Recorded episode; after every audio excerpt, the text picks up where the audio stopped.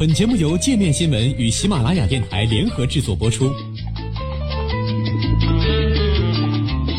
界面新闻五百位 CEO 推荐的原创商业头条，天下商业盛宴尽在界面新闻。更多商业资讯，请关注界面新闻 APP。以特工上演十一罗汉，连夜潜入伊朗秘密仓库，盗走半吨文件。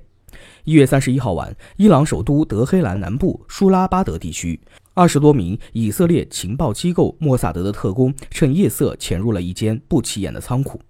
从外表看，这个仓库仅是周围诸多仓库中的一间，没有安保人员守卫，没有特殊标志，完全不会引起路人的注意。但在经历了一年的跟踪调查之后，莫萨德认为这间仓库存放着伊朗在十五年前研发核武器时留下的大量资料和数据，而当晚他们的任务就是盗取其中的重要资料。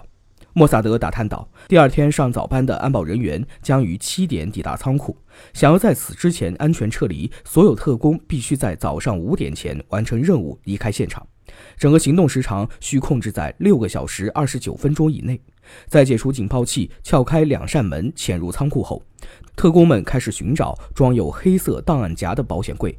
这些档案夹里装着核武技术研发的关键资料。找到保险柜后，特工们用三千六百度高温的喷灯切开了保险柜，从三十二个保险柜里窃走了五万页的纸质文件以及存有文件、视频、图纸的一百六十三张压缩磁盘。带着这约半吨重的资料，特工们在规定时间内离开仓库，兵分多路，从不同的路线逃到伊朗边境。早上七点，一名上早班的安保人员发现仓库门被撬，保险柜内的资料被盗，随后向伊朗当局报告。伊朗立刻派出安全部队和警察追查，但此时资料已经被送到了以色列。上周，受以色列政府的邀请，来自《纽约时报》《华盛顿邮报》等媒体的三名记者前往特拉维夫，见到了莫萨德特工盗取的部分资料。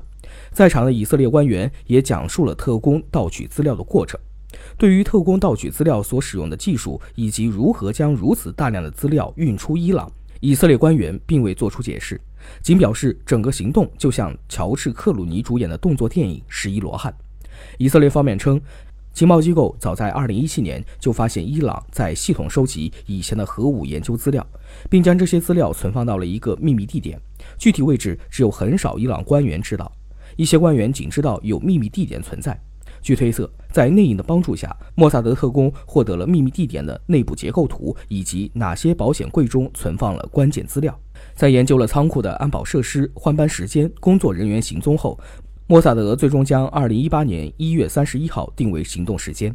据以色列所述，莫萨德在行动中盗得的资料为伊朗2003年终止的秘密核武计划“阿马德”工程。包括美国在内的各国认为，伊朗从1980年代末开始实施“阿马德”工程，以秘密制造核武器。但在美国入侵伊拉克以及伊朗纳坦兹附近的浓缩铀工厂曝光后，伊朗于2003年停止了该工程。看过了部分被盗资料的《华盛顿邮报》记者指出，最新公布的这些资料并没有涉及伊朗现在的核活动，也没有显示伊朗破坏了2015年与六国达成的核问题协议。国际原子能机构以及美国此前就知道伊朗在2004年前进行了核武器研究。而此次以色列公布的资料，主要显示了伊朗核武器研发技术水平超过此前的想象。其中一份文件显示，伊朗试图制造可搭载在流星三弹道导弹上的核弹头。文件建议了多个地下核试验场所，同时提议首先制造五枚弹头，但最终核弹头并未制造成功。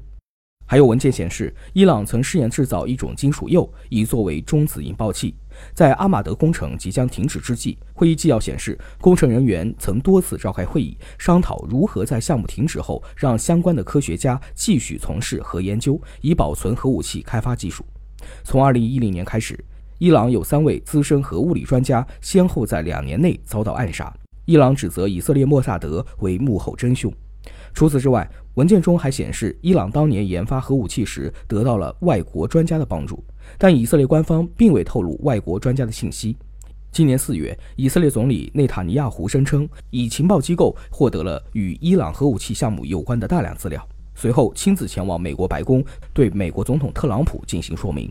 五月，特朗普宣布美国单方面退出伊核协议，并重启因伊核协议而豁免的对伊制裁。伊朗官方尚未对以色列最新的说法置评。但四月在回应内塔尼亚胡时，伊朗对相关报道进行否认，并指责以色列伪造文件。在向媒体公布窃取的部分资料后，以色列官员称，这些资料证明了伊朗发展核武器的野心以及伊核协议为何不可信。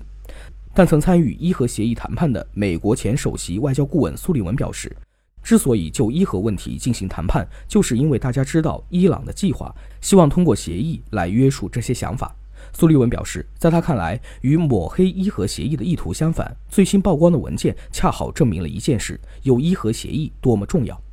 本周，伊朗外长扎里夫宣布已就美国对伊朗的新一轮制裁向联合国国际法院提出诉讼。美国退出后，协议其他方均承诺依然支持协议内容。欧洲各国表示将想办法抵消美国制裁对各国与伊朗合作所带来的冲击，但截至目前。各国尚未确定出维护伊朗利益的具体措施。